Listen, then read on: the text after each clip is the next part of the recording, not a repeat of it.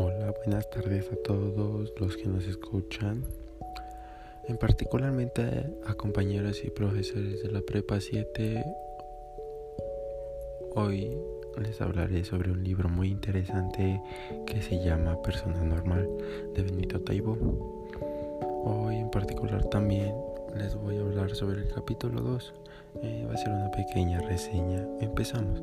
Empieza con una niña de 12 años de edad con un señor adulto ya que están hablando sobre pláticas ya de adultos y eso se le hace muy extraño al señor porque como una niña de 12 años de edad puede hablar fácilmente con un adulto y le pregunta que por qué y ella le contesta educadamente que ella desde los siete años ya sabía lo que pasaba con su familia, todo, y empezó a reflexionar más de que tenía que guardar más comportamiento hacia los adultos. Y la niña le hace una pequeña pregunta al señor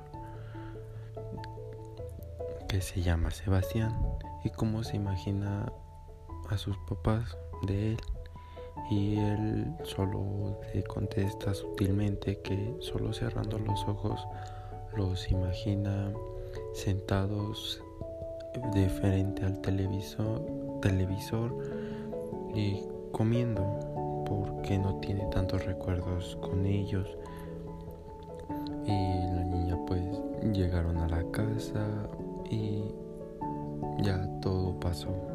Ah, cómo sigue la historia y si quieren seguir leyendo este libro se lo recomiendo mucho. Ya que lo leí yo y pues sé que no soy una fuente tan considerable pero se lo recomiendo. Y gracias por la atención